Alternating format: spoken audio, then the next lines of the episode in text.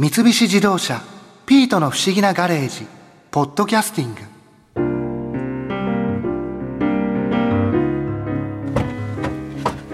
明日はこのアウトランダー PHEV で元子とドライブだ。あードキドキするな。おピートもいたのか。よしシミュレーションしておきたいからお前ちょっと元子の代わりをやれ。元子僕のためにコーヒーを入れてくれたのか。ありがとう。一杯もらうよ。君の iPhone を貸してごらん。君の好きな曲を聴きながら行こうよ。元子今日は綺麗だよ。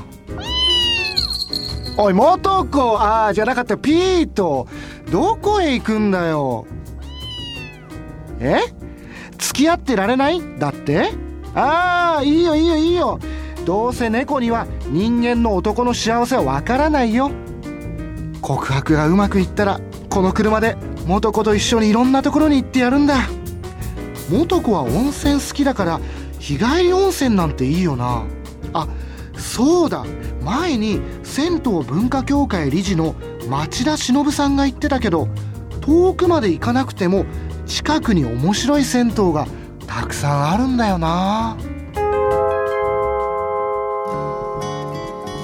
町田さん僕その銭湯にほとんどその行ったことがないんですけれども、ええ当たり前ですけど家にお風呂あるじゃないですか。今ね大体95%の普及率ですね内風呂は。でも95%の人があったら、えでわざわざその銭湯に行ったりとか、うん。それこそお金かかるじゃないですか、うん、やっぱりね銭湯にはそれだけのメリットは確かに行けばありますね大体今年でいうと50歳以上の人たちぐらいまでがどうにか日常的に銭湯通った最後の世代ですね。僕なんてもうほとんど銭湯なんてそのどこにあるのかも、僕は今昭和25年生まれですが当時僕の子供の頃は近所9割に内風呂がなかったですか。らほとんどが銭湯街今ともほとんど逆です逆です。だから町内に1軒あったと言ってもいいぐらいですね当時は。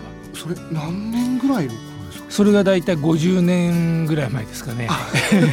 最盛期は、まあ、昭和43年ですが都内に約2600軒。都内だけで2600そうです。結構あります、ええで現在がで695軒ぐらいです。じゃあもうかなり。かなり減ってますねはい。昔と比べてさ、うん。値段とかも変わってきたりとか。値段はこれはあの日本最後の物価統制令という戦後の物価の安定してない時にいろんなものに物価統制令という値段でお米とかお砂糖そういう規制をかけたんですが今に日本でその法律が残ってるのは銭湯だけです。銭湯だけなんえですよこれは都道府県条例に基づいて各都道府県の銭湯の料金の上限を決めますから、ええ。だから東京の場合だと450円。今は450円。450円です。まあ大体江戸時代からかけそば一杯という値段と言われてますね。かけそばの普通の町のお蕎麦屋さんで食べるお蕎麦もしくはうどん一杯と同じ料金。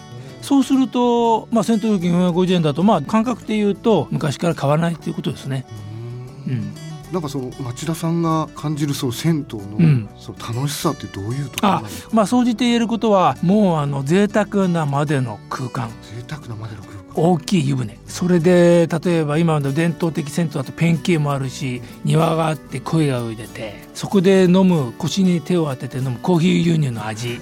その爽快さがね全然内風呂とは違いますね。でまあ家でお風呂入った後にジュースとか飲んでもあのー、しんいちくんの家の天井ってどのくらい高さありますか？え全然そんな高くないですよ東京型銭湯は脱衣場が大体吹き抜けで8メーターぐらいありますから浴室は10メーター以上。10広いです。そんなになんですね。そうですそのさっき言われたペンキ絵でしたええ。なんか富士山とかが書いてあるようなイメージがあるんですけど。え実際あの今都内に約200軒強の銭湯にまだペンキ絵富士山がありますから、まあ、これは大正元年もともと発祥は東京の神田猿楽町にあった銭湯のご主人が子供のお客に喜んでもらうということで画家に頼んだんですその画が静岡県出身で富士山が好きだったから何にもない壁に富士山を描いたら東京中の評判となったんですよ。絵がないところに絵ができたから。でやっぱり富士山日本人も好きな山だしそれ以降東京を中心としたエリアに銭湯のペンキ絵を描くようになったわけですね。はい。なんか富士山の絵以外にもあったりするんですか？あれ大体基本的には男女1枚ずつありますから書き換えるたんびに富士山入れ替えます。書き換えるたびに富士山入れ替える。これはあの年に1回基本的に書き換えるもんなんです。っていうのは銭湯の PNK の下に近所のお店の広告が入ってるんですよいっぱい。質屋さんとか美容院とかね。あ絵の下に？下にいっぱいパネルで入ってます。その料金広告料金のお礼として1年に1回新しい絵を書き換えるというシステムがすでに大正時代にも確立されてますから。そうすると広告代理店が入ってますそこには広告代理店に絵師が所属してあの昔ラジオもなかったんで広告媒体として銭湯は非常に適してたんですよ。それがあるので広まったわけですね絵が。そういうことがあるんですね。そうなんです。今でもその広告とか実は今ね日本で2人しかいないんです専門の絵師が。え二人なんですか？全国で2人、まあ、東京ですが2人しかいません。そんなに少ないんええですよ、最盛期はその銭湯専門の広告代理店が15社ぐらいありましたから。ですから今はあの広告代理店システムが消滅したので絵師と銭湯のおじさんの個人的やり取りで決めるわけですね。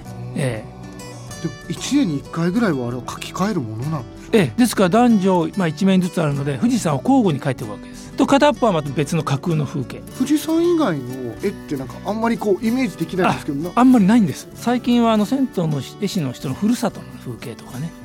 ええそういう架空の風景が多いですね。ただ水は基本的に絶対入れなきゃならないです。湖川海は。あ。これ絶対入れないとこのペンケーンの中の水と湯船は延長線上にあると考えられるわけですよ。だ地方の銭湯は湯船が中心にありますが東京は壁際に全部湯船くっついてますね。それはあの中の富士山の絵と風景の絵と水と湯船が延長線上にあると思っていいわけです。あたかもお客はその風景の中の露天風呂に入ってるような感覚に陥るような演出装置なんです。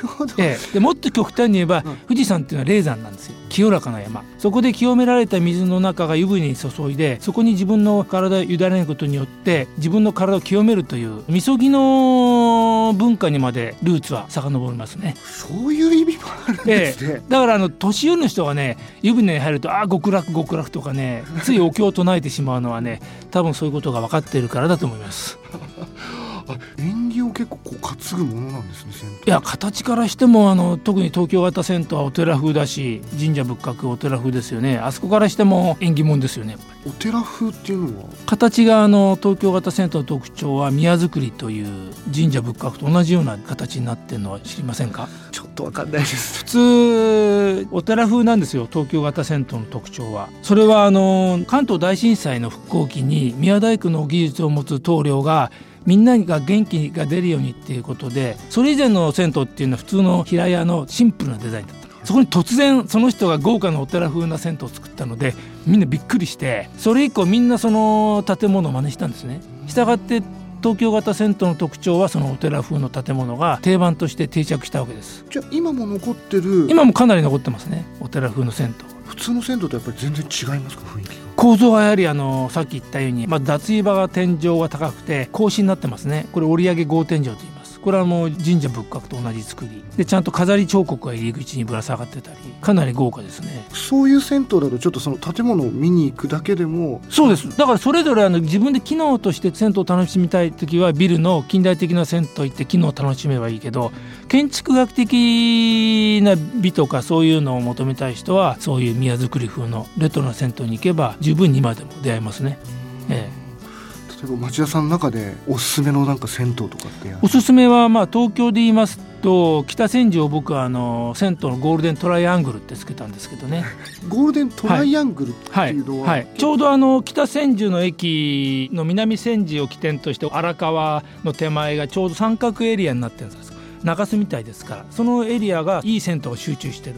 例えば「千と千尋」のも参考になった銭湯もかつてそこにあったんです。江戸東京建物園に保存されてる小宝というのもそのエリアにありました。そうなんええですね。今でもそのレベルの高い伝統的な銭湯が集中しているのでゴールデンその三角エリアをゴールデントライアングルとつけました。銭湯のゴールデントライアングルね。そこで僕の名付け親となったキングオブ銭湯という大黒湯さんというのがありましてここは昭和4年に建てられた部分が残ってて屋根が三重の立派なお寺風の銭湯でしてね。天井はさっき言った格子の天井で一つずつに日本画の絵が描いてあります。日本語の絵が描いてあるええ、花椒風月の板に一個ずつ100何枚あるんですけど一辺がそうですね7 0センチぐらい。格子が100何枚あって。それでもちろんあの巨大な富士山のペンキもあるし。男女境目は九谷焼の基礎の風景。立派な焼き物もあるし。で露天風呂もあるしという。もちろん450円で入れますから。すごく安い。それはなんかちょっとお得ですね。そうお得ですね。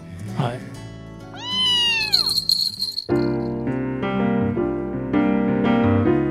元子湯上がりの浴衣姿色っぽいじゃないか。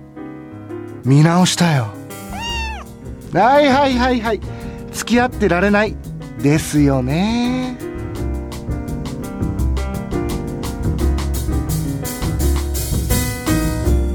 三菱自動車ピートの不思議なガレージポッドキャスティング。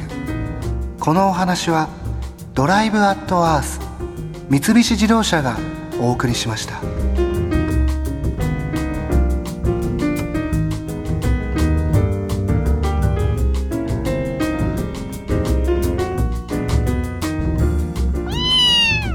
ここで耳寄りなお知らせです。ピートの不思議なガレージをもっと楽しみたいという方は毎週土曜日の夕方5時東京 FM をはじめお近くの FM 局で放送の三菱自動車ピートの不思議なガレージをお聞きください。外に出かけたくなるとっておきのお話満載でお届けしています。